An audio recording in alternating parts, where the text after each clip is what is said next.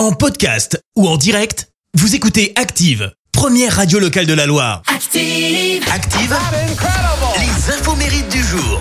Soyez les bienvenus, on ce vendredi 3 février, nous fêtons les Blaises. Côté anniversaire, bon anniversaire si c'est le vote, vous êtes né le même jour que l'acteur français Vincent Elbaz, avec 52 ans. Il accède à la notoriété grâce au fameux film de la vérité si bien. Et pour la petite histoire, il est un peu chafouin concernant le film sur la vie de l'ennemi public numéro 1, Jacques Mérine. Pourquoi? Parce qu'à la base, il était pris pour ce rôle, sauf que le projet initial a été abandonné. Il a été repris ensuite par Jean-François Richer. Et c'est finalement un certain Vincent Cassel qui a eu le rôle et qui a obtenu derrière en plus le César du meilleur acteur. Vincent Elbaz était le numéro 2 euh, sur la liste et il a eu beaucoup, beaucoup de mal à digérer ce petit coup de Trafalgar. C'est également l'anniversaire du chanteur américain Daddy Yankee, 46 ans ce matin. Gros succès pour lui en 2004 avec Gasolina. Il est aujourd'hui surnommé le roi du reggaeton et possède son étoile sur le Walk of Fame de Porto Rico.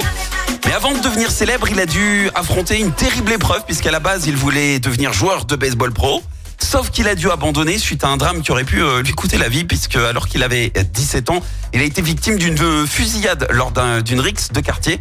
Il a reçu deux balles d'AK-47. L'une lui a effleuré le bras et l'autre l'a carrément touché au niveau de la cuisse droite. Aujourd'hui, il cumule les succès.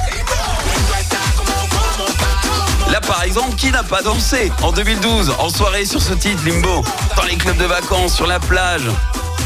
Et sans parler euh, de ce morceau sorti en 2017 qui bat tous les records. Despacito.